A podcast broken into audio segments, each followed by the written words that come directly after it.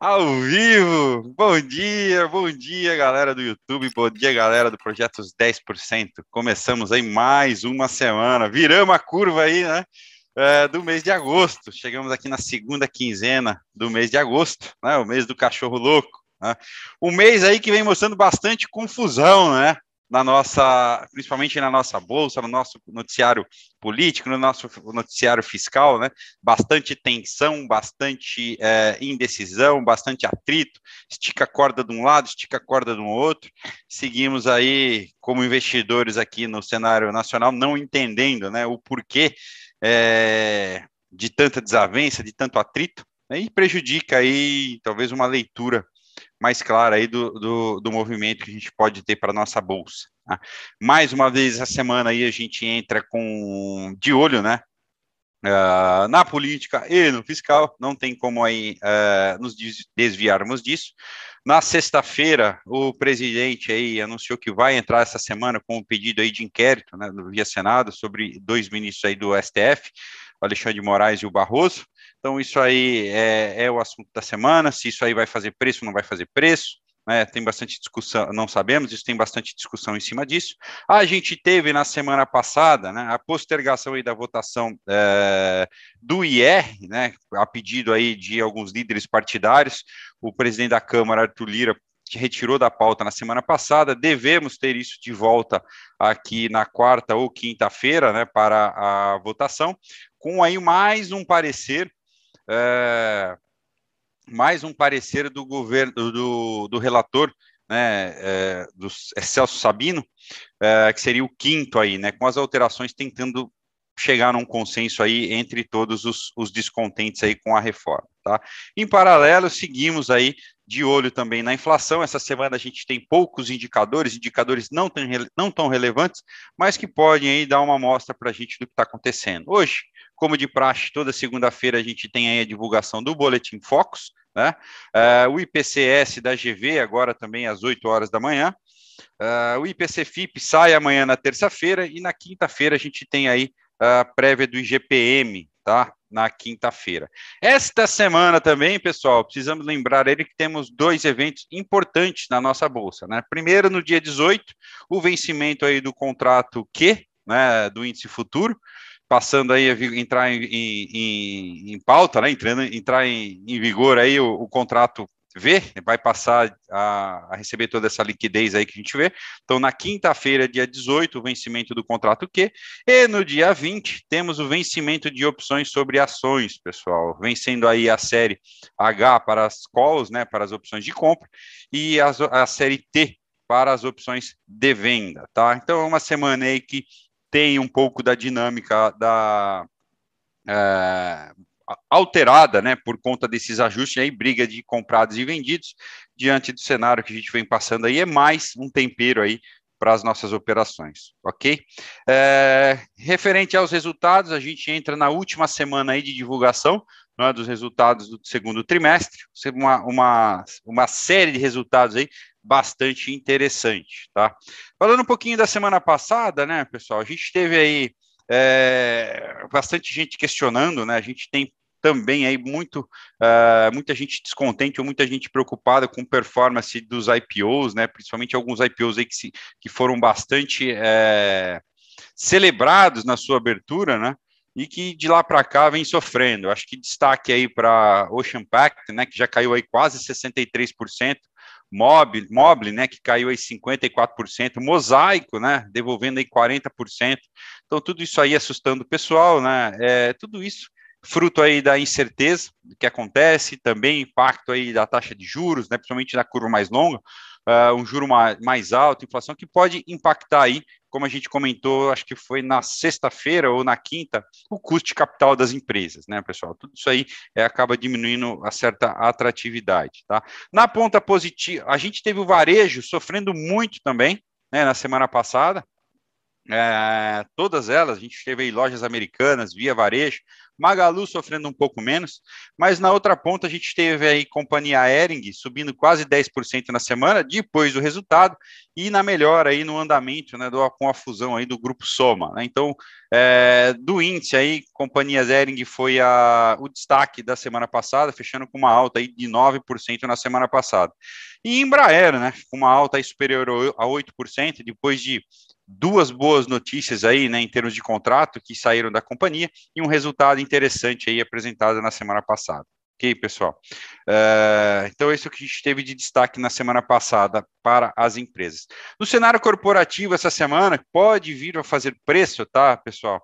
A gente tem aí a notícia de, a caixa, de que a Caixa Seguridade, né, é, na verdade, a holding, né, formar, CSH, formada aí pela Caixa Seguridade e a CNP Assurance, uh, que detém aí 25% de participação na UIS, estão, estariam contratando o BOFA, né, o Bank of America, para fazer um block trade para vender essa participação na UIS, tá? Então, isso aí é um movimento interessante.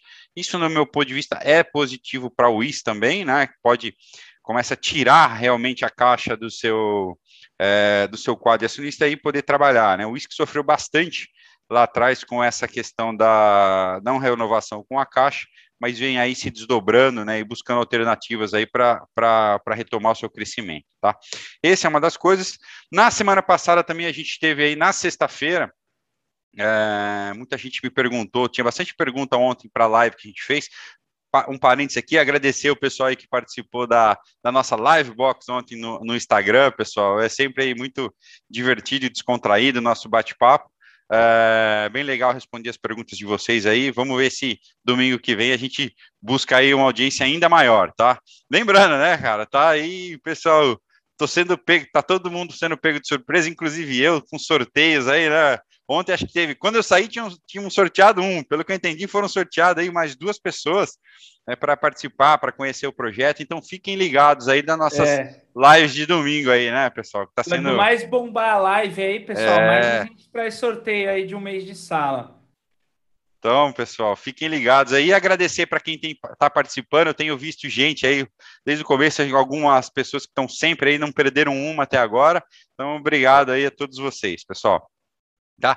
Então vamos lá. Então, na sexta-feira a gente teve uma notícia aí da Cielo, né? Vendendo a. a que, que vem né, num processo de desinvestimento, já tinha vendido a Horizon, já tinha vendido uma parte aí, uma plataforma de transações é, é, para Elo, vendeu na semana passada a, a Multidisplay, né? Comércio e Serviços Tecnológicos para a Bmob, né? Que é a M4U uh, uma transação aí, um total de transações que já somam aí quase é, 700 milhões, nessa transação foi de 185 milhões de reais, Cielo que vem focando aí no desinvestimento, tentando levantar esse dinheiro agora para focar mais nos produtos de prazo, né, antecipação para lojista, é, eventualmente crédito, para tentar recuperar e focar mais mesmo na sua natureza aí de pagamentos, né, na sua divisão de pagamentos, para tentar recuperar aí é, a lucratividade e fazer o bom uso aí da, da liderança que ela tem nesse mercado aí de, de aqui no Brasil, ok? É, também, e aí no final de semana já saiu um boato né, que a Cielo também estaria disposta a, a vender a a Merchant e-Solutions, né, MES, que foi uma aquisição que a Cielo fez em 2012, né, pagou quase 700 milhões de dólares, é, se eu não me engano foram 687, 680 milhões de dólares em 2012, né, por essa, pela Merchant e-Solutions, uh, que foi a porta de entrada da Cielo lá nos Estados Unidos, a Cielo estaria uh, cogitando vender essa operação lá também, que seria o maior desinvestimento aí de todos, né? É, é, para Cielo, tentando voltar nisso aí. Então, a gente começa a ver algumas companhias, pessoal, em algum momento, né, que começam a gerar muito resultado, ou que vêm para a Bolsa, começam a investir, né, fazer compras, compra, M&A, aquisição, aquisição, né? e depois volta, putz, por que fizemos tudo isso? Agora vamos vender e focar no que a gente sabia fazer. Né? Isso é normal acontecer, isso aí, alguns gestores, como o Peter Lynch, criticam muito postura das empresas que aí começam a entrar na onda de aquisições, né, e depois vem o mico que tem na mão, né, vem, vem o erro de estratégia e começa a fazer esse desinvestimento, né, e voltar uh, as origens, tá? Uma delas aí também, né, que saiu a notícia agora de manhã, é o grupo Ultra, né, pessoal, que também aí vinha, vinha ali de trás, né, com a Rede Ipiranga, depois comprou a Oxiteno, comprou a Extra Farm, Connect Car, e num processo aí de, de, é, de perda estratégica, né, de lucratividade ou, ou, ou de, de empacamento que aconteceu na companhia, né? Começou a rever toda essa estratégia, já tinha vendido a Connect Car, vendeu a Extra Pharma com prejuízo, e ainda havia a possibilidade aí da venda da Oxiteno. Era sabido aí que a companhia estava estudando vender, e saiu um comunicado agora de manhã que a venda foi fechada aí por 1,3 bilhão de dólares. Né? Se também não me falha a memória, a Oxiteno foi comprado aí pela Uh, pelo grupo Ultra por um bi de dólares. E o grupo Ultra tentando voltar aí é, o foco para o seu é, core business da distribuição de combustível é, e tentar recuperar a margem. Né? Um, um cenário com o resultado da semana passada, o Grupo Ultra apanhou bastante também, acho que foi na quinta-feira, né? É, os papéis apanharam bastante. Deixa eu pegar aqui. Por conta ainda da pressão das margens, a companhia não vem conseguindo recuperar, né? É um resultado bem inferior aí aos seus pares, por exemplo, BR Distribuidora e, e Raizen, né? Então, os investidores aí penalizando bastante a companhia. Né? Ah, é, aqui na quinta-feira, a companhia aí fechou em queda de 12%, recuperou um pouquinho na sexta, tá? E hoje aí a gente tem uh, o anúncio aí da oficialização da venda da Oxiteno, tá?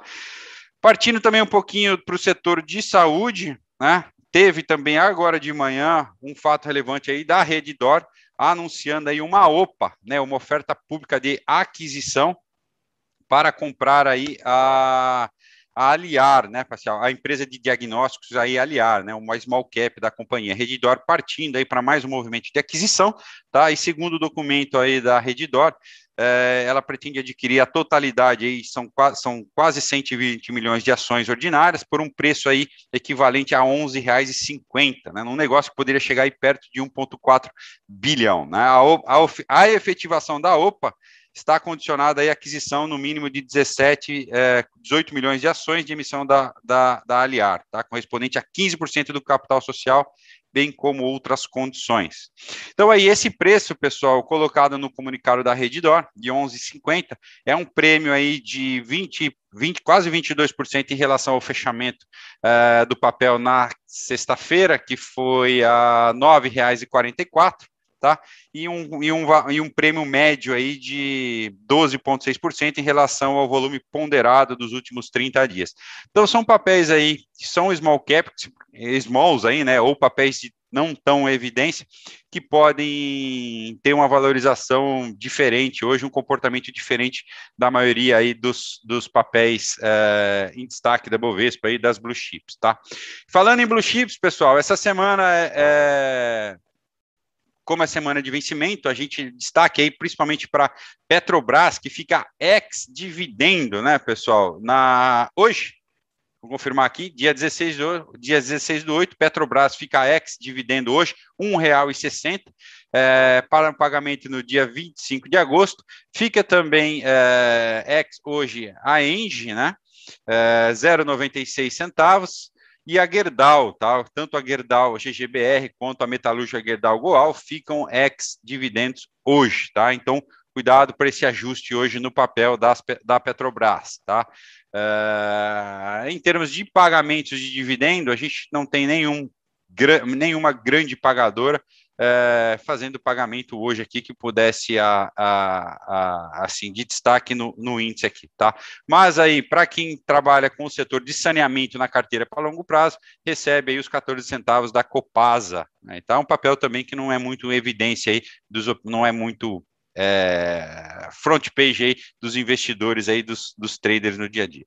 Então é isso, pessoal. O que a gente tem que ficar de olho essa semana, o radar um pouco ligado na, na questão fiscal e política, né, que vai pode ditar o tom da nossa bolsa. Lá fora, nos Estados Unidos, né, a gente teve aí mais um recorde, um recorde de fechamento para o Dow Jones e para o S&P, né, apesar de uma alta modesta, foi um recorde de fechamento. A gente está chegando num período que normalmente aí casa com um período de correção é, nos índices lá fora, né, o que seria ruim para a nossa bolsa aqui, que está bastante descolado já. Uh, a gente não acompanhou essas, essas altas é, consecutivas que aconteceram lá fora, né, e, e, e, e, que é mais fácil de acontecer. Por outro lado, né, a gente costuma acompanhar bem as correções que acontecem lá fora. Então a gente tem que ficar ligado não só aqui nesse cenário é, que perturba a, o, o, andamento da nossa bolsa, como com o que vai acontecer lá fora, que pode temperar um pouquinho mais aqui uh, o nosso índice, ok? Com isso aí, eu vou passar para o Mário, para tentar dar uma mapeada aí nos papéis para essa semana com vocês, pessoal, tanto nos papéis aqui, quanto os papéis lá de fora, ok? É, uma boa semana a todos e bons negócios. Fala, pessoal, bom dia, bom dia a todos. Bom, vamos dar uma olhada aqui no, nos mercados, né? Vamos dar uma olhada sobre o índice Bovespa, vamos dar uma olhada em algumas ações. Como o Fabrício comentou, a gente fica um pouco receoso aí de de repente uma descolada aí, pessoal, é, da, do mercado americano, aí de repente ele dá uma caída, né? E acabar afetando aí o mercado brasileiro. Então, deixa eu compartilhar a tela aqui para a gente dar uma olhada em tudo. Tela no ar aí, pessoal. Então, o Ibov, né, trabalha ainda querendo romper ali o suportão, tá, dos 120 mil pontos, mas ainda segura bem aqui nesse suporte dos 120 mil pontos. E isso daí é o que importa bastante para nós. Vamos ver se de repente ele consegue aí dar uma jogada para cima, tá? Só que, uh, diferente aí do mercado americano, o mercado americano está sentindo já um pouco da exaustão. É, de qualquer forma, a gente não está 100% correlacionado com o mercado americano, então é, tem o lado positivo dessa história toda. Mas, pessoal, a gente tem que ficar de olho. Por enquanto, esse suporte, a gente vê que ele está querendo ser inviolável, né? Porque toda vez que bate ali, o ativo acaba voltando. Isso aqui é até uma coisa boa, porque dependendo da abertura de hoje, pode ser aí que o mercado jogue para cima, tá? E seja um dia bem tranquilo para o day trade. Vamos ver como é que fica. Falando de BBAS, tá, pessoal? A gente teve um trade vendedor em BBAS na semana passada e na própria semana aí ele já conseguiu bater seu alvo ali na região do 29,44 e a gente tem mais um alvo para baixo aqui de BBAS, só puxar aqui para o próximo nível de alvo. Então a gente tem alvo para 28,59. Papel ainda trabalhando numa tendência de baixa forte agora, porque você vê a média móvel de 200, média móvel de 20, média móvel de 9, todas apontando para baixo. BID, pessoal, também foi destaque para a gente. Nesse caso do BID, a gente teve impulso, correção, perdeu a, a, o suporte, armou pivô de baixa, OBV também perdeu fundo, a gente tem alvo para 19,21 aí no caso do BID.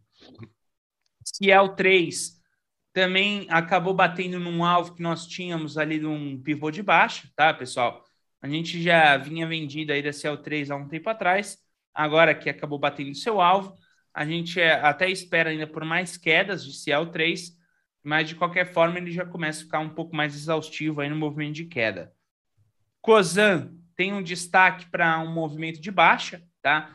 A gente já vê topos aqui, né? É, similares aqui em cima, né? Um topo triplo praticamente. E agora aqui a formação de um pivôzinho de baixa. Nesse pivô de baixa, a gente vê que o OBV está bem descendente, tá? É, sem volume. Então, nosso alvo ali na região de 22,65 para Cosan. A ERI3 também foi um destaque de baixa na semana passada. Na quinta-feira, a gente teve uma venda nesse papel e ela acabou atingindo seu alvo aí na sexta-feira. Esperamos por mais baixa aí da ERI3. A Randon também, né? Eu trouxe a Randon na semana passada aqui para nós. Ela teve também destaque de venda, Randon, na quarta-feira e acabou aí puxando para baixo fortemente. Nosso alvo está na região de 11,74. OBV bem descendente, bastante volume na venda aí. Soja 3 acabou se destacando aqui, pessoal, para um contexto de alta, né? A gente vê o pivô sendo formado aqui dentro, tá? Pivôzão de alta tem alvo para a região de 16,03. Santos BRP também se destaca numa movimentação de baixa, perdendo aí todo o seu retângulo aqui superior, né? Já temos aí a formação de um pivôzão de baixo alinhado com a média móvel de 20. Isso daqui é um breakout de reversão, alvo 7,90 para esse papel nesse momento. Então, vamos acompanhar para ver é, de qualquer forma, acabou dando esse destaque aí de baixa. Aí. A Vivara também foi destaque de baixa, é destaque de baixa, né? A gente tem venda da Vivara já há um tempo atrás e nosso alvo está na região de 28,90. Vamos ver como é que fica aí a situação. Por enquanto, pessoal, para Itaú, tá? Ainda não tem o destaque da compra, né? A gente está de olho. Se o Itaú acabar acionando uma compra, vai ser bem positivo para o índice futuro. Aí teria o alvo de 33,29. É, e com relação à Petrobras, ela também tem um destaque aí do seu pivôzão de alvo, que acabou sendo formado aí na quinta-feira, tá? E ela tem um alvo para 30,94. Então, Petrobras ainda segurando aí bem forte, aí querendo levar o índice para cima. E quanto à Vale, a gente vê uma movimentação da Vale querendo armar um pivô de baixa, né? E esse pivô de baixa teria alvo para a região aí de suporte do 102,97. Vamos ver como que vai acabar se destacando o mercado aí, tá, pessoal? Já no mercado americano, tá? A gente tinha lá o trade de Adobe, tá caminhando o trade de Adobe. A gente teve o trade da NUE também, foi um bom trade que se destacou ali na, no mercado americano nos últimos dias, né? E também tem um trade em aberto aí que é NET. Esse trade está aberto ainda sem um grande destaque. Vamos ver aí como é que ele vai seguir para os próximos dias, ok? Teve também o trade da Johnson Johnson. Nesse caso aí ela está chegando já no seu alvo. O alvo é 177 dólares, Johnson Johnson. Vamos ver como é que vai ser hoje, aí no mercado em baixa. KMX também teve trade para gente. É, infelizmente, esse papel foi estopado mas também foi um destaque que apareceu num Power Breakout. A gente teve que estopar pela média móvel ali de 20 e agora estamos esperando aí por novas movimentações. Também, pessoal, destaco aí para a Microsoft, tá? que está querendo formar um Power Breakout de alta. Hoje ah, vai ter um pré-mercado eh, caindo 0,20. De qualquer forma, esse destaque da Microsoft tem alvo para a região de 303 dólares. Esse é um dos motivos que ainda segura ali o, o Nasdaq futuro forte, tá? E o S&P. E Apple também ali querendo destacar da mesma forma que a Microsoft. Vamos ver, né? Vamos ver se não vai ser um rompimento em falso, se vai dar continuidade aí. De qualquer forma, o trade seria técnico para esses papéis, ok, pessoal? É, falando um pouco aqui, pessoal, na semana passada, tá? Para quem acompanhou os mercados aí na semana passada, na sexta-feira, tá? A gente teve um bom destaque num trade vendedor ali na Vale. A gente viu a Vale trazendo impulso, correção, perdeu mínima, acionou venda. Aqui você tem uma venda técnica. Dessa venda técnica, a gente tinha alvos para baixo, né? Então a gente tinha um primeiro alvo para baixo. Ele foi pego o primeiro alvo, depois você passa para o segundo alvo e de qualquer forma vai carregando barra barra. Foi um dos trades aí que a gente fez ali na sexta-feira, tá, pessoal? Bem, com isso, é, eu vou passar para o André. Só lembrando aqui, pessoal, a todos, tá? Quem está seguindo a gente no Instagram, OgroOST, o André essa noite postou uma série de aulas aí, né? São três posts aí de aulas destacados aqui para quem segue no Instagram. Para quem depois quiser dar uma olhada lá, pessoal, tá, ficou bem bacana, ok? É, ontem nós tivemos a nossa live box, ela ficou salva no meu Instagram, mpisani.filho. Só assistir lá. E tivemos três sorteados né, no, no, na live aí para passar um mês no projeto 10%. Um mês premium, tá, pessoal? Que é esse aqui, ó, o mensal, é, o mensal plus, onde você tem direito à sala premium.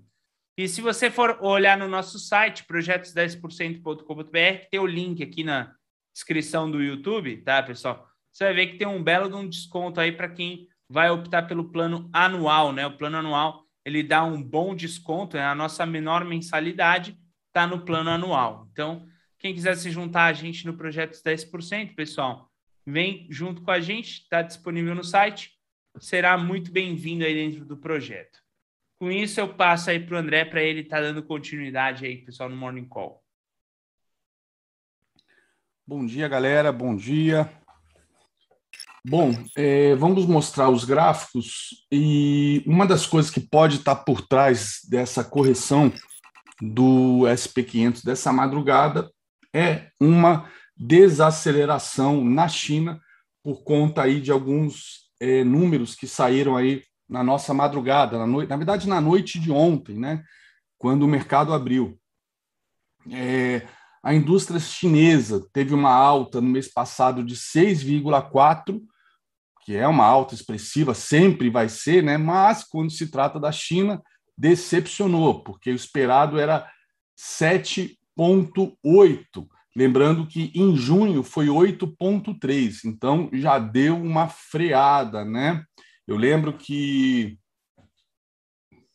depois de 2008, né, a China vinha crescendo né, na, na última década aí a mais de 10% ao ano, chegando aí a 12%. Teve um período aí que foi realmente na, naquele período aí do boom das commodities, ela sempre aí na casa aí dos 12% ao ano, 13% ao ano. E aí veio o crash aí do subprime em 2008 e veio todos os estímulos né, é, que começaram em 2008, é, aprovados no Senado americano, de. No, Senado não, perdão, o Senado rejeitou. Foi aprovado no, no Congresso primeiro, depois voltou para o Senado para a segunda rodada, que foram os TARP, e aí o mercado né, renasceu aí do, das cinzas em março de 2009, e a China também voltou né, a crescer, mas a gente passou aí um, um bom par de anos preocupado com o que se chamava na época de hard landing, ou seja, um pouso forçado da China. E a China, né, é uma economia estatal, é, conseguiu manobrar durante esse período para não ter esse hard land.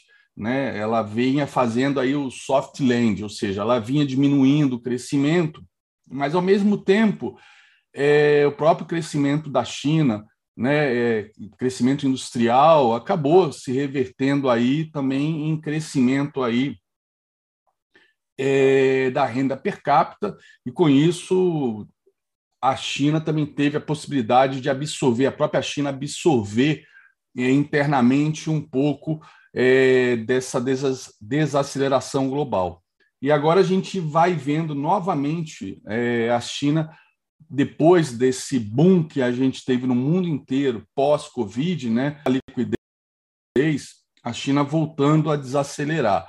Então, isso tem trazido um pouco de preocupação aí para os mercados globais, tá? E a gente vê agora caindo muito pouco, tá? A gente tem que esperar 10 e meia quando abrir Nova York para ter uma ideia de qual vai ser a tendência do dia aí para a Bolsa Americana mas a gente já vem vendo há algumas semanas uma desaceleração forte, né, uma correção forte aí das commodities, galera. E eu venho falando com vocês há meses aqui que eu nunca acreditei que podem conferir no, no morning call, nos morning calls do passado, tá? Que eu nunca acreditei em, em super ciclo de commodities. Para mim nunca fez nenhum sentido isso, né? É, apesar das bolsas estarem nas suas máximas, e as empresas estarem lucrando, é, batendo recordes de, de lucratividade, né? É, a economia global não voltou ao normal ainda, muito pelo contrário. Já se fala aí, por, por conta da variante Delta, ainda não se sabe é, o que, que nos espera nos próximos, nas próximas semanas, meses, com relação ao contágio, a, enfim, ao alastramento aí dessa variante Delta ou de outras variantes, tá? A vantagem é que dessa vez a gente não precisa recorrer a lockdowns e restrições, porque com a população vacinada, mesmo que não seja na totalidade, nós temos é, é, um cenário onde o vírus ele não leva a óbito ou a situações de altíssima gravidade que levem a colapso hospitalar, que esse era o motivo por trás sempre do lockdown e das restrições, né? Então, a gente vê aí, no, não só no Brasil, mas no mundo todo, ou não só no mundo todo, mas principalmente no Brasil, por conta da, da vacinação que está indo super rápida, super bem, a gente vê é, os, os, é, os níveis de ocupação de UTIs muito abaixo né, daqueles, daqueles picos de 90% para cima, às vezes até batendo 100%. Né? Então, não, não consigo imaginar um mundo parando é, para fazer lockdown, restrição. Tá? Mas, de qualquer maneira, o estrago do lockdown do ano passado foi feito e o, o nível de emprego, né, o próprio Estados Unidos, que é um dos pontos aí de atenção do Jeremy Powell no seu mandato duplo pelo Fed, que é proteger a moeda né, da inflação e gerar emprego, o foco dele tem sido sempre na geração de emprego. A meta dele é levar os Estados Unidos ao pleno emprego.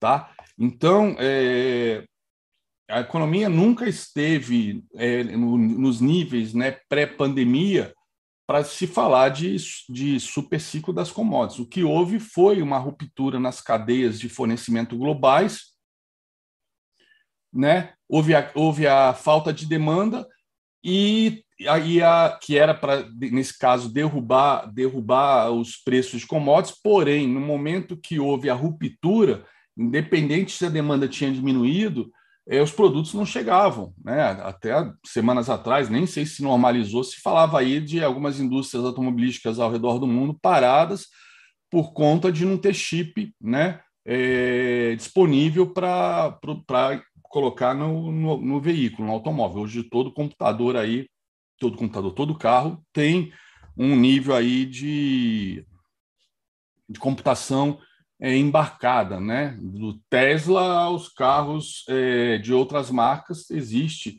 né? Os pilotos automáticos, GPS, uma série de coisas embarcadas no carro.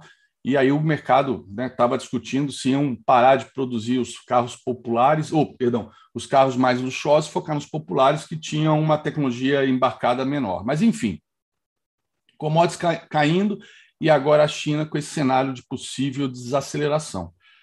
Então, é, esse é um ponto que, além do, dos nossos ruídos políticos internos, é um ponto que pode pesar é, na nossa bolsa hoje, esses dados de desaceleração na China. O, apesar da gente já estar tá caindo aí, é, já chegamos a perder os, os 121 mil pontos sexta-feira, né? E com isso é, tivemos uma queda aí é, de 10 mil pontos. Na verdade, ó, o Ibov fechou sexta-feira 121.193 e o topo histórico foi 131.190. Então caímos 10 mil pontos em dois meses, tá? Então vamos ver aí essa questão da, é, da China vai fazer preço hoje. Eu acho que os ruídos políticos a gente teve no final de semana, né? com relação ao impeachment de ministro, etc. Eu acredito que isso não faz preço. O mercado, aos poucos, vai ficando anestesiado, né? É, aquela história, quem, quem, quem já entrou numa, numa piscina ou numa banheira de água gelada, né, para fazer aqueles tratamentos de contraste, dá aquele choque inicial e depois se acostuma, né? Se acostuma. Então eu acho que o mercado está meio acostumado já Acho que essa, esse, essa discussão aí não, não vai levar nada hoje, tá? Eu acho que o que pode fazer preço é o IR amanhã, é, provavelmente não deve ser votado no horário de pregão, tá? O ponto é se de hoje até amanhã vai sair mais alguma revisão, que sai quase que dia sim, o outro também, nos últimas semanas. Então, isso é uma coisa que pode fazer preço. E a questão aí do, da inflação, né, os números é, do Boletim Focus, ó, o IPCA de 2021 subiu de 6,88 para 7,05, saiu agora às 8h20 o Boletim Focus, é a sua, é a sua 19 alta seguida. Tá? E na sexta-feira a gente comentou aqui no Morning Call, o Itaú já projeta para 2022 uma Selic acima de 9% né? e também uma inflação alta, enquanto o Banco Central ele continua acreditando que já há alguns meses, né, já se sabia que alta de juros, por mais, é, por mais tempestiva que fosse, como o texto usado na última ata, não ia conseguir trazer para o da meta, não ia conseguir domar a inflação para 2021, mas a ideia era que ancorasse para 2022, uma vez que a transmissão aí dos juros para a economia leva aí cerca de 12 meses a 18 meses. Então, conseguir se ancorar. Roberto Campos Neto ainda acredita que vai botar a inflação no centro da meta em 2022, mas é só ele, mais ninguém, né? Mais ninguém. Então, como falei, é, Itaú acreditando que a inflação deve passar desse patamar é, ano que vem, tá? Então, o Banco Central de novo correndo atrás da curva e o mercado drivando aí é, o Banco Central em termos de que patamar de Selic a gente tem que ter através das, dos contratos futuros de DIs. Então, isso é uma coisa que a gente acompanha no projeto 10%, quando a gente está operando dólar, índice, e, a, e faz bastante preço, tá? Então, esse é o cenário aí do que eu acredito que pode mexer com, com o preço, fazer preço essa semana, né? Essa questão do IPCA, é, que saiu hoje, outros números que saem, toda semana tem o IPCS, que é, o S é de semanal, né? Tem também é, os IPCAs né, quinzenais, que vai, vai, vai sair agora essa quinzena, tem GPM, enfim, tudo isso é, vai sinalizando o nosso nível é, de contágio inflacionário, tá? É, e com isso precificando aí os DIs que afetam o dólar e afetam a bolsa. E essa questão da China, tá? Então, esse é o cenário que, que eu espero encontrar refletido aqui nos gráficos, tá? Na hora do vamos ver, a gente opera é gráfico, a gente é grafista, a gente é analista técnico, nós somos traders técnicos, operamos tendência, né? É uma coisa assim, as aulas, as aulas não, os prints que eu coloquei ontem no meu Instagram foram 28 gráficos do dólar. E eu até escrevi que lá tem todo o meu conhecimento de, do meu trade system está ali, com exceção de Fibonacci, tá? Que eu não enderecei nesses, né, nesses prints que eu coloquei no, no, no Instagram, e com exceção também é de VWAP, que a gente vê aqui todo dia na abertura, que é o horário aí que eu acabo usando a VWAP para ter uma média é, uma média rastreadora de tendência para o dia que se inicia. Porque apesar da gente ter a tendência é, maior, né, 60 minutos, diário, semanal, no intraday, cada dia é um dia independente do outro, entre aspas. Né? É claro que a gente tem a tendência maior, mas é um dia independente do outro, aonde a gente pode ter tido três candles de alta no diário, né, numa tendência de alta clara, e no intraday ter um candle de baixa. No intraday não, perdão, de repente nesses três candles de alta, né, a gente tem no diário um candle de baixa. Normal numa tendência de alta, só que para o intraday é um dia de queda, inteiro de queda, né? Então, cada dia é um dia diferente do outro, independente, que tem que absorver dados como esse da China, dados como esse do Boletim Focus que acabou de sair, é, dados políticos né, de votações que são feitas depois do pregão, ou comunicados, entrevistas, tweets, enfim, que fazem preço né, quando se fala de interferência em Petrobras, mexer em diesel, é Bolsa Família, etc. Então, a VWAP a gente já endereça todos os dias aqui, tá? Então, esse, esse, essas aulas foram 28, 28 prints que eu dei. Ali estão todas as situações aonde eu entro comprado e vendido pelo meu trade system. Tá? E tá tudo escrito, qual é o nome, o, né, o tipo, não é setup, mas o padrão que eu, eu, eu utilizo ali e é bem autoexplicativo, né? Até começo a explicação desses slides dizendo que uma imagem vale mais que mil palavras. Então, tem 28 mil palavras lá no Instagram para vocês estudarem, tá? Estudarem, imprimirem, fazerem aí o seu playbook de para operar a tendência é, na maneira como a gente opera no projeto os 10%. Então vamos lá, compartilhando a tela aqui agora.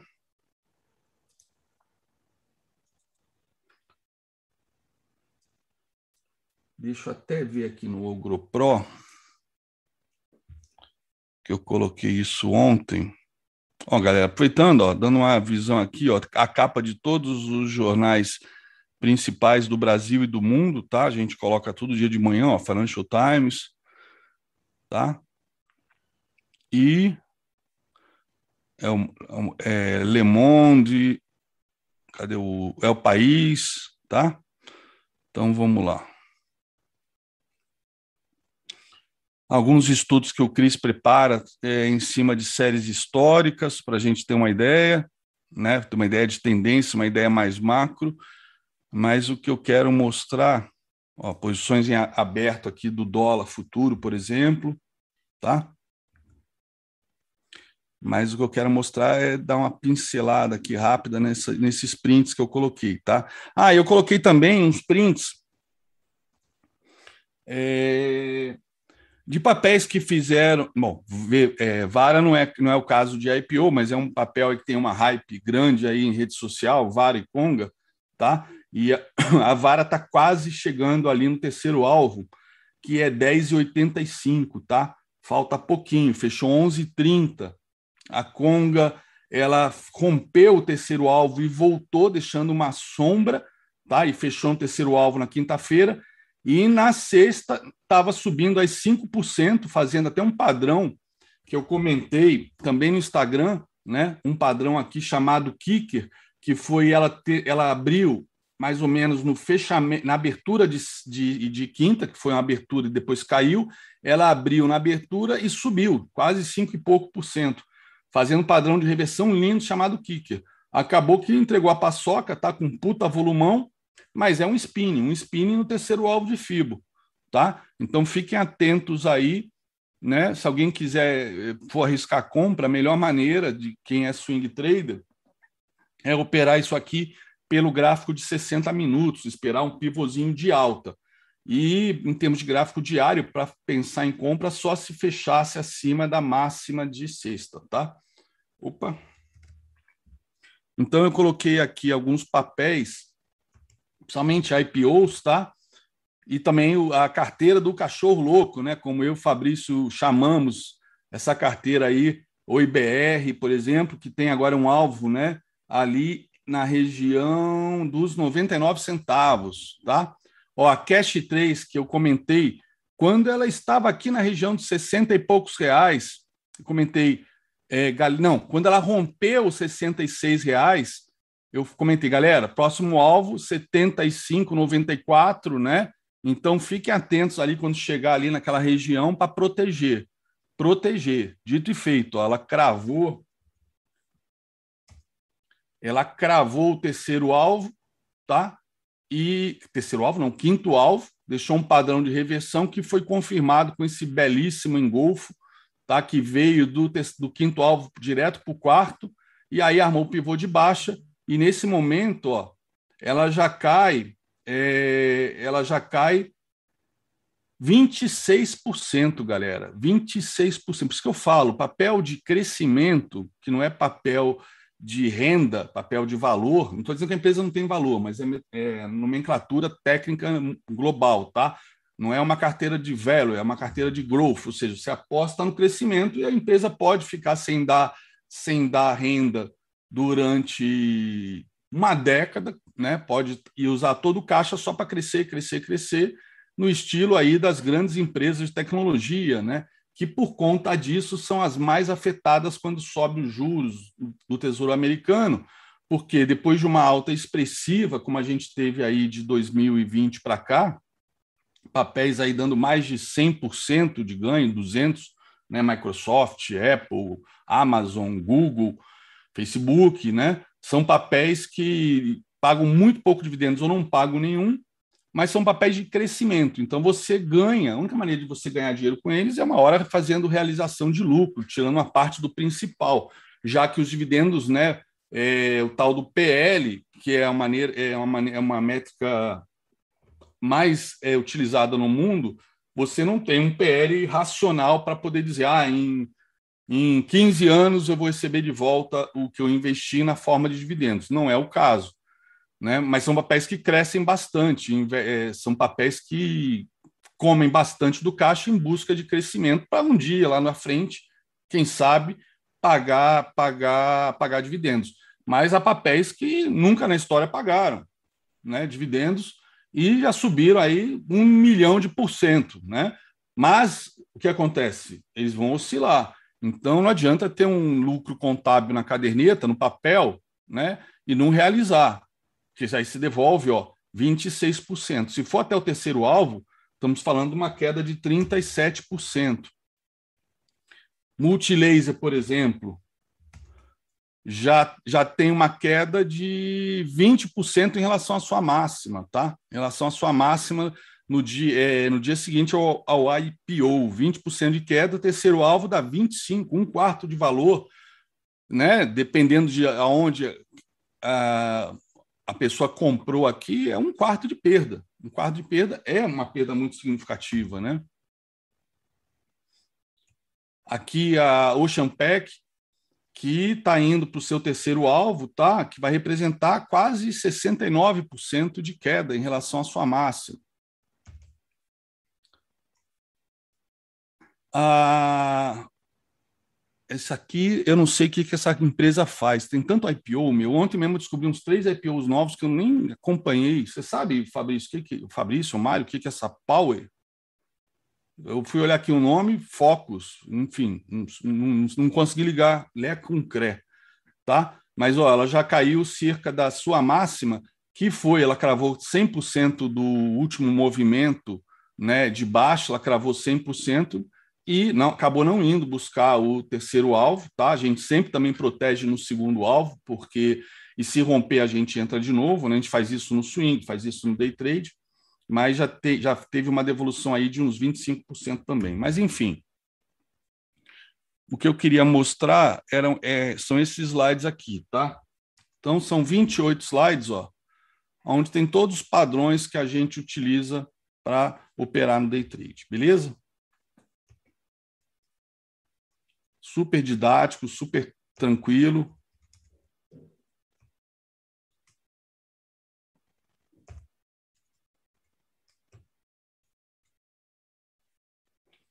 Bom, vamos lá.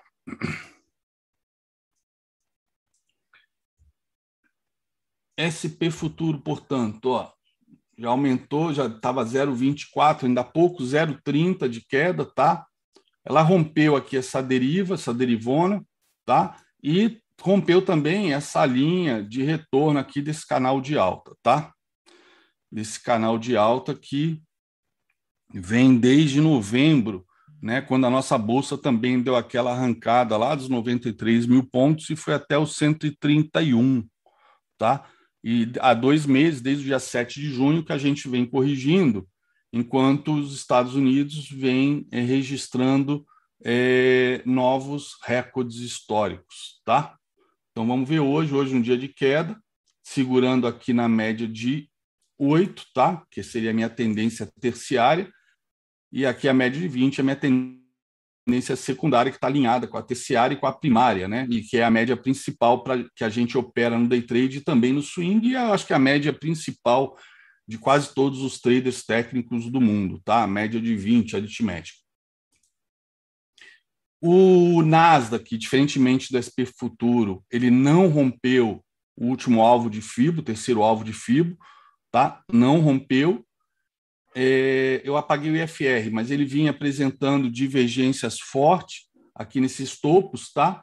Como eu falei, é o que mais sente é, o aumento, o aumento aí dos yields do Tesouro Americano, tá? Que estavam mais de um e meio negativo, ainda há pouco estava olhando, estava zerado, e os yields agora voltando a ficar ligeiramente negativo, mas o negativo em relação à sexta, né? Mas repare que o padrão, um padrão bem comprador, tá? E se segurando aqui na média de 20, que já virou para cima. Então a gente vê aqui a tendência primária de alta dos yields, tá? A terciária também de alta, e a secundária, que normalmente é contrária à primária, que estava corrigindo, voltando a também virar para cima essa média, essa média de 20 aqui.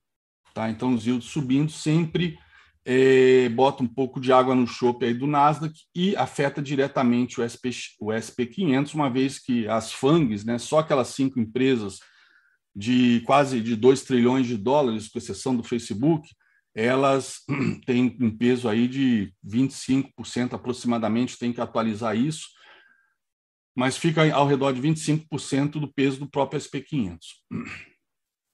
Dólar index, ó, se segurou aqui na retração de 50, tá? Ele cravou aproximadamente 100% da última perna de baixa e o terceiro alvo, né, dessa perna maior e o terceiro alvo dessa outra perna, aí sim, essa última perna, realmente, perninha, essa perninha de baixo, ele cravou o terceiro alvo aqui, e aí corrigiu ó, só 38%, não veio buscar a correção de 61, que é normal em moedas, nem a de 50.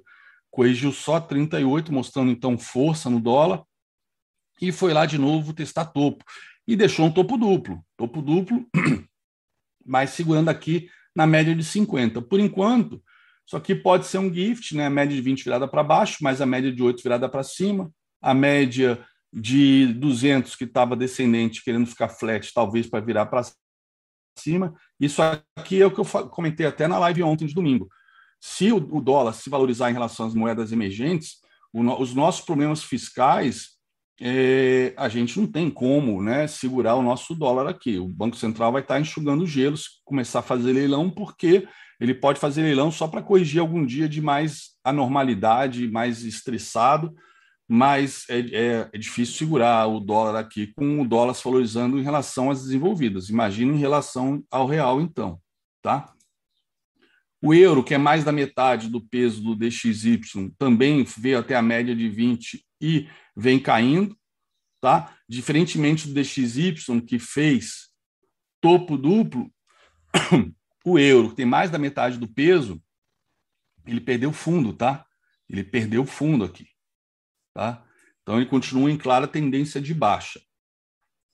Petróleo, como falei das commodities, petróleo vem corrigindo, tá? perdeu esse, essa deriva aqui grandona, né? se você olhar, é um canal de alta, óbvio, mas quando a gente olha no longo prazo, né? depois dessa alta aqui, ele foi lá, aqui era o terceiro, aqui era o terceiro alvo de FIBO, 161.8, vindo lá de baixo, já limpei aqui o gráfico, e aqui acabou sendo o quarto alvo, alvo de 200%. Então, cravou dois fibros certinho. Aqui eu esperava realmente que começasse uma tendência de baixa, e realmente os sinais foram de uma tendência de baixa, perdemos média móvel de 20, etc. Né? E acabou aqui esse, esse Bull Tower aqui que a gente viu, foi justamente o dia que o navio, aquele navio travou lá o canal de Suez, tá? Mas depois disso a gente veio subindo, estava com divergência também de baixo, deu essa porrada para baixo, segurou aqui na cabeça de, é, dessa última dessa perninha de baixo aqui, né? Tá segurando, mas agora, ó, vindo, perdendo aqui este fibo, ele provavelmente deve perder também o 61.8, uma vez já perdeu essa LTA. Vamos ver, vamos ver. A média de 200 está aqui embaixo, na região de 60 dólares. Atenção! Ogro Pro informa. Bolsa Brasileira. Mercado futuro abre em cinco minutos. E o minério de ferro, né? Ele cravou, cravou o terceiro alvo de FIBO semana passada, tá? E também a retração mais importante aqui, 61.8 segurou. Então estamos numa tendência de secundária de baixa bem forte, a terciária também, mas numa tendência primária de alta ainda. Por outro lado, se perder aqui a região dos 157 dólares a tonelada, a gente tem a possibilidade de vir voltar a testar aqui a região dos 110 dólares a tonelada, tá? Ou seja, tá, a gente teria uma correção de quase 50% em relação aos patamares de 13 de maio, onde o minério de ferro estava a 233 dólares a tonelada. Tá? Isso aqui é o minério de ferro futuro lá em Dalian, na China. Tá? Bitcoin, antes da gente olhar nosso mercado, né? o, o alvo que eu projetei, né, que publiquei no Ogro, no Ogro Pro, nas redes sociais, comentei aqui com vocês, está lá em 48.750 48 dólares, foi quase lá, tá? Agora subindo aí cerca de 1%, tá? E se segurando aqui na retração de 50 que foi rompido, ó, ele rompeu, olha, a retração de 50 segurou, que era ó, a cabeça aqui desse pivô de baixa, tá? Então com isso, ó, isso aqui é a retração de 50 e é a cabeça pivô de baixa, porque aqui atingiu ó, o alvo de 100%. A gente vinha acompanhando, aqui era o alvo, aqui era o alvo de 61, aqui o alvo de 100, e era aquele alvo da, da região dos 28 mil dólares que eu comentei que se perdesse ia buscar o terceiro alvo na região de 20 mil. Acabou que não perdeu, rompeu essa LTBzinha e a gente passou a projetar os alvos e agora o alvo está lá em 48,750. Tá? Então vamos lá olhar nosso mercado. Os DIs, DI 24 levou um pouco mais de cinco meses, mas atingiu o terceiro alvo de FIBO. Tá? Eu até esperava, depois desse padrão, uma, uma correção, e na verdade, dois dias depois já rompeu ó, forte tendência de alta e quase que já cravou na sexta-feira um quarto alvo aqui na região de 9,25. Ok? E o Ibov, o Ibov, opa, o Ibov perdeu, portanto, a retração de 38, tá? Então, é, a expectativa agora é dele vir testar a retração de 50 ou a de 61. Tá? A retração de 50, 119, 250 e a de 61 em 116, 440. Tá? É, ele acabou na quinta-feira rompendo o primeiro alvo de FIBO, que segurou várias vezes na, ao longo das últimas duas semanas, acabou perdendo, mas na sexta acabou se recuperando, né, voltando acima dele. Mas perdeu a retração, tá? Perdeu a retração, que era este pivô de alta aqui, tá? E é, talvez hoje ele venha fazer um pullback aqui no 122,070 para depois talvez retomar queda vindo aqui na região dos 118 mil, tá? 118.500, que inclusive é onde está passando a média de 200 ou seja, a tendência primária do Ibov ainda é de alta. E aqui o dólar, né, o nosso dólar à vista, chegou a trabalhar acima dos 38, da retração de 38 de toda esta queda aqui, tá? O que se tivesse fechado acima dela na sexta-feira ia sugerir o teste aqui da média de 200, mas principalmente o teste do nível de 50 e, e, do nível de 61, que é o mais tradicional, que seria um dólar a 5,50. Acabou que voltou e deixando um padrão de correção, né, um padrão de dúvida, um spinning aqui nessa retração. Então já é um, dois, podemos considerar aqui três, quatro, quinto topo, né, que vai fazendo só que é um triângulo ascendente, né? Repare que os fundos sempre estão sendo mais altos que o fundo anterior e os topos no mesmo nível aqui na, na retração de 38. Né? Então, que se isso for rompido com fechamento, é, pode dar uma correria grande, uma estopeira geral em, em quem está vendido no dólar, acreditando que a alta de juros vai atrair QR trade, etc. O que eu não, não acredito e não compactuo dessa teoria, porque é, a alta de juros né, para favorecer o QR Trades também exigiria uma situação fiscal é, que gerasse, que trouxesse segurança. Atenção, Ogro né, Pro informa. Bolsa Brasileira. Mercado futuro está aberto. Bons então, trades. tem outros lugares mais seguros para fazer esse tipo de operação de QR Trade do que o nosso nosso cenário atual, tá? Então vamos dar uma olhada agora como é que está abrindo o índice e o dólar, tá? Ativos em leilão ainda. Então vamos dar uma olhadinha no dólar 60 minutos, fazer uma revisão aqui semanal. Tá? Aqui ah, tá certo. Aqui é uma sombra, tá certo. Estou pegando essa perna inteira aqui, então não mudou nada. Continuamos aqui, vou continuar com esse fibro semanal, tá? com esse fibro semana acabou de abrir, ó, abriu o gap de alta, o dólar futuro, tá? Diferente do que a gente estava vendo ali no à vista, tá? E essa região dos 53 e 11 é um forte suporte, tá, galera? Quer ver? Deixa eu primeiro dar um zoom aqui.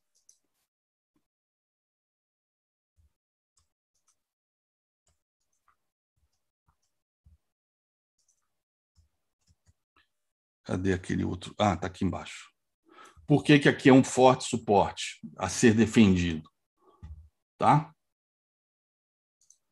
Porque isso configuraria um, opa, um pivô de alta se romper o 61,8.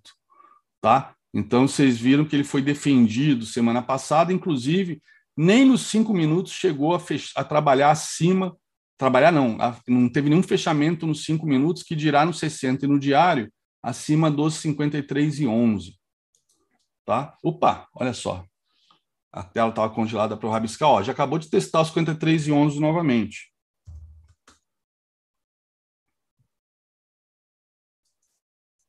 acabou de testar os 53 e 11 novamente, tá? E vamos lá, 60 minutos.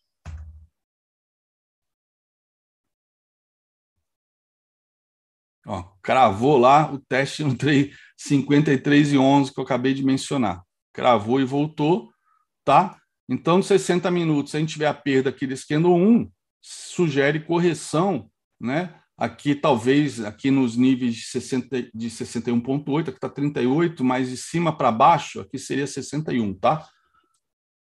Seria 61. Vou até, então, trocar esse trocar esse FIBO, já pegar essa máxima, vamos supor que seja a máxima do diário, ó, pronto. Aí o 61 agora estaria aqui na região dos 52 e 29, tá? Ó, já voltando, e vamos lá, cinco minutos.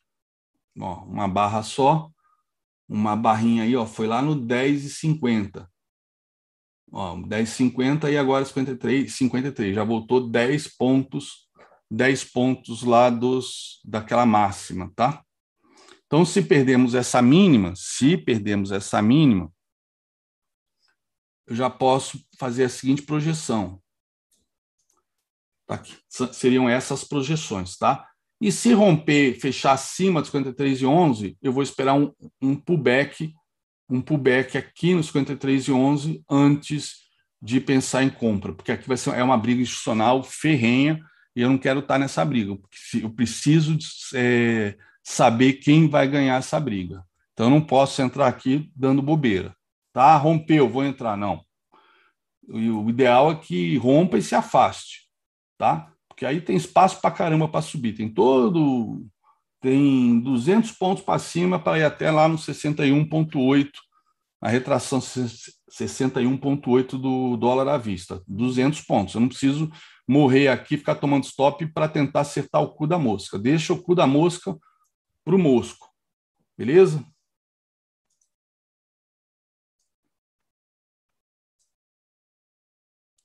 Bom, e o índice ó, abriu com gap de baixo, tá? Acompanhando o mercado americano, tá?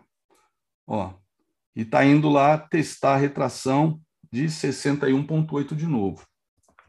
Vamos dar uma olhadinha no semanal. Temos vencimento. Nada se mexer aqui no semanal, tá? Eu podia projetar aqui o candle diário, esse candle que reverteu, né? ou esse spinning aqui, projetar para baixo, mas eu acho que é mais vai ficar mais interessante agora trabalhar aqui no semanal, tá? Ó, aqui eu fiz a matriosca, né? Que foi é, botei esse fibo aqui dentro do da retração de 38 do fundo, tá? E aí ele vem segurando aqui, segurou na sexta-feira exatamente. Essa matriosca eu fiz na frente de vocês na sexta, né?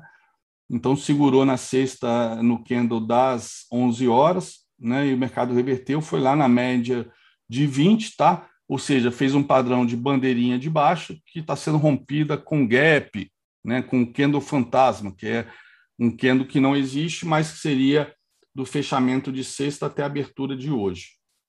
Tá? Então, eu posso projetar o quê nos 60 minutos? Essa bandeira para baixo. Enquanto eu não, não tenho aqui um padrão nos 5 minutos para projetar. Tá? Então, esses seriam os alvos do índice. Se perder aqui os 61,8, perder a mínima de sexta-feira. Tá? E agora, 5 minutos. Ó, bela, uma baita de uma barra.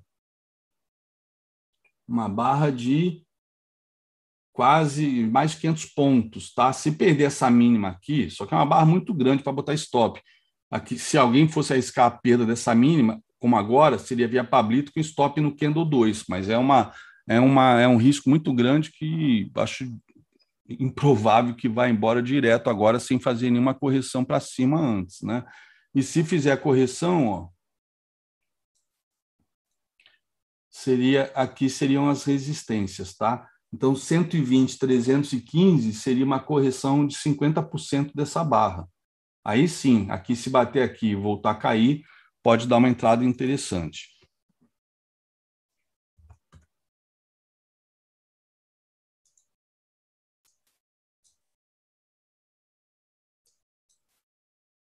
Então é isso, não tem muito o que fazer agora. é acompanhar, por exemplo, setup VWAP, se faz um pullback na VWAP, depois volta a cair. Idem aqui no dólar. Setup VWAP, ó, apontando para baixo a VWAP do dólar, tá? Então a perda aqui da, do Kendo 1 abre venda. Quem quiser operar com mais segurança tem que esperar o quê? Ela, o dólar descer, voltar, bater na VWAP e depois perder mínima.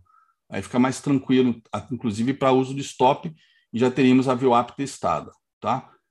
E o oposto também, se romper para cima, fazer pullback na VWAP, tá? Então, nesse momento, dólar e índice caindo.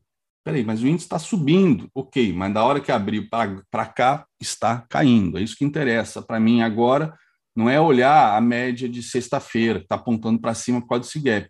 É ver o que está acontecendo aqui. Fora o contexto lá de ter testado aquele topo semanal. Tá? Então não se trata de apostar em fechamento de gap ou esses setups que a galera é, utiliza e que funcionam muito bem. Estamos falando de, pô, testou lá um ponto de defesa institucional violento, conforme eu expliquei, que abriria um pivô de alta em gráfico semanal, tá? E agora a VWAP, né, que é uma média, um rastreador de tendência que só está levando em consideração os preços e o volume de hoje, a VWAP apontando para baixo. Então a tendência agora no dólar nesse instante é de baixa no intraday, assim como do índice, ou seja, há uma divergência aqui entre os dois. Tá? No caso a VWAP até, o caso, perdão, no caso do dólar até seria bastante saudável aqui uma correção antes de é, a gente entrar comprado, por exemplo. Tá? Vim testar o ajuste, por exemplo, né? Então é isso, não tem muito mais o que fazer agora. Se perder mínima aqui, né, é, poderia até ser uma entrada por VWAP, mas o problema é que se ele vier fazer o pullback na sequência, que ele ainda não fez, né?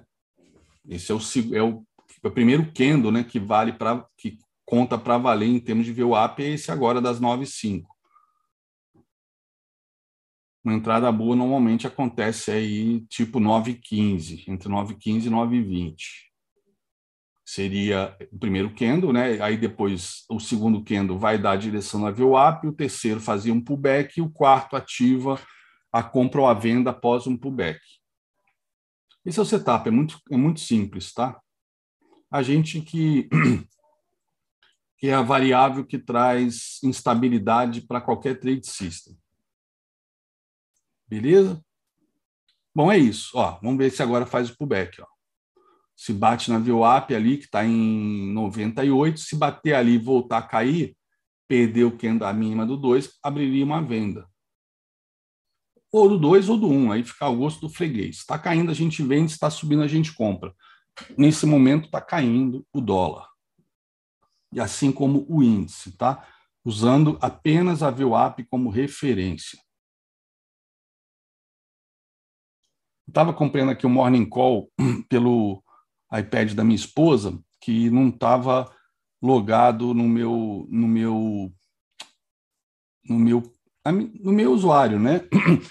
Então eu fui ver lá o, o, o finalzinho do Mário falando para poder voltar aqui para a mesa e abriu propaganda de terceiros, né?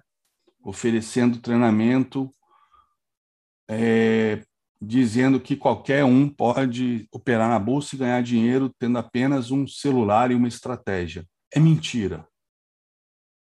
Preciso dizer isso, é mentira. Vou começar a é, assistir o meu canal sem estar logado, para ver as mentiras que aparecem no meu próprio programa aí, Morning Call, de desses espertalhões. Nossa, que ódio que deu na hora. Basta um celular e uma e uma estratégia para fazer dinheiro no, na bolsa, no mercado financeiro, sei lá e aí sai andando num deserto. Podia né, ser do Saara e ficar perdido lá para sempre, né? Que porra, o estrago que faz em, tanto, em tanta gente é inacreditável. Vamos lá. Ó, ele fez ó, o padrãozinho aqui meio que de, de pullback, que essa foi essa sombra, né? É o que eu chamo, que eu até batizei ontem, pra, pra como não tinha muito para explicar, não queria também ficar explicando em Instagram, eu batizei esse, esse tipo de padrão né, de pullback oculto, tá? Pullback oculto. Tá? E vamos ver agora se o índice vai lá nos 50%, né? E aí sim, se bater nos 50 e voltar para testar a VWAP, depois romper o 50, abriria a compra, ou se bater no 50 e voltar para debaixo da VWAP, né? Se fechar abaixo da VWAP, a perda da mínima abre venda. Então é isso, galera. Não, acho que não tem muito mais o que eu possa ajudar a galera aí do, do Ogroflix. Vou ficar aqui com o meu povo aqui da, do projeto Os 10% para botar um rock and roll e a gente aí começar a nossa é, terceira semana de agosto, o mês do cachorro louco, como, como bem lembrou o Fabrício, o nosso queridíssimo rei da manga e esse sim, mestre dos mestres de valuation. Tá bom? Ele rindo ali. Galera, eu tava, eu tava fazendo, eu, eu, eu, dou uma de psicólogo aqui. No... Não adianta, galera, que eu não vou pagar o próximo almoço.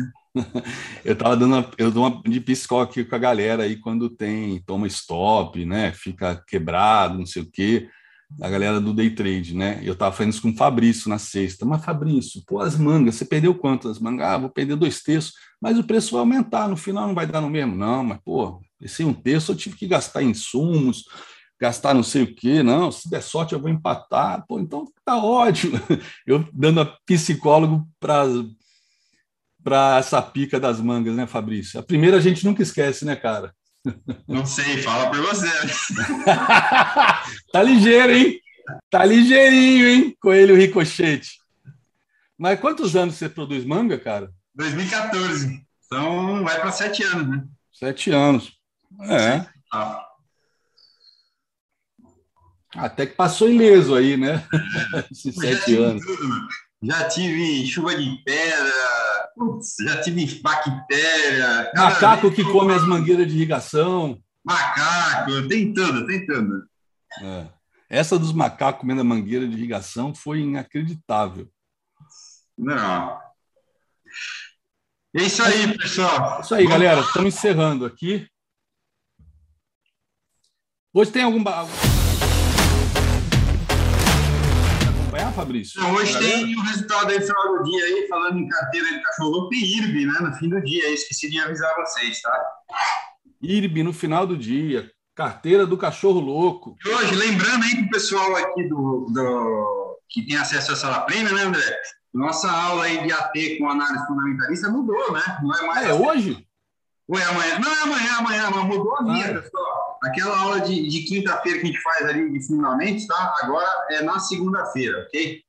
Tá, o Cabral voltou de férias e ele, então, a gente ref, re, é, refez aí a grade. Então, ele, Cabral, que era daria aula hoje, passa da aula na quinta, que a gente queria dois, dois, dois slots seguidos, né? duas horas de aula com ele sobre derivativos. E aí o Fabrício cedeu o slot dele e veio para segunda-feira. E amanhã, então, eu tenho minha aula aí de, de setup, né? O nosso, o nosso price action na prática, que na, prática, na prática, né, sem trocadilhos, é um price action com foco no emocional, né? Que a gente está trabalhando aí no projeto. E depois, na sequência, é, eu e Fabrício fazemos aí a aula de, do Fusion Analysis, que é, é a união da análise técnica com a análise fundamentalista que é uma, um trabalho aí que é feito, é um trabalho formidável feito aí pela, pela Eleven, né, do Dato com o Rafael Figueiredo, e aí é óbvio que eu nunca iria usar esse termo se fosse um, um termo, como é que se diz? É, criado por eles, mas depois eu descobri, eu descobri que isso é usado lá fora também, esse tipo de trabalho de juntar as duas escolas, então, então a gente ficou à vontade também para chamar para chamar esse estudo aí de Fusion Análises, tá? mas deixando claro que acho que quem popularizou o termo aqui no Brasil foi, foi o Rafi com o Dato, tá? os dois são muito fera, meu. Os dois é. Puta, sou fã. É para aplaudir de pé os dois. A única coisa ruim aí, meu, dessa fusão ou da compra da Modal, da, da Eleven, né, pela Modal, é que o Dato sumiu, né, cara? Deve estar tá trabalhando que nem um louco lá, e não vê mais ele falando muito aí. Pois é, e, e, pô, e a Modal agora está listada, a gente não pode, ele, ele não pode fazer valuation, né? Eu acho que não pode, né? Tem conflito de interesse, não tem? Eu acho que não pode. Da Modal, acho que não pode. Claro que eles são é, totalmente é. independentes, tá? Totalmente independentes. Ficou claro depois do anúncio da, da, da compra. Bom, tá aí. Vamos fechar então a sala. Vamos fechar e vamos botar um rock and roll aqui na, no, no projeto e vamos aí acompanhar aí é, essa primeira hora de pregão. Às 11 horas o Zé está na área. Fico com ele aí até a hora do almoço. E à tarde o Zé continua na, com day trade, o Mário com swing trade. 10 horas o Mário vai para a sala dele para pegar a abertura do Ibov. E na sala premium hoje nós temos é, aula com o Lucas, de programação é, no Profit. Nós temos Teco Medina, que é a nossa aula aí de. de como é que se diz? É, mercado para leigos, né? É, é, mercado para leigos bem na linha aí do, do, trabalho que ele já faz há anos, que foi onde eu conheci, que e é o, o trabalho também, do né, hoje? Dinheiro da CBN, todos os dias, às 13 horas Viu? e 52 antes, minutos. Antes do TEC, hoje nós temos o GG, né, com análise mental. Nós temos o GG com análise mental, que inclusive eu ontem tinha que falar com ele um assunto super importante, eu fiquei preparando esses slides, slides não, esses prints, para liberar aí para o GoPro e para o Instagram, que eu vou inclusive usar na aula de amanhã, tá? Na aula de setup emocional, tá? Então é isso. Vamos fechar? Vamos fechar, Lucas?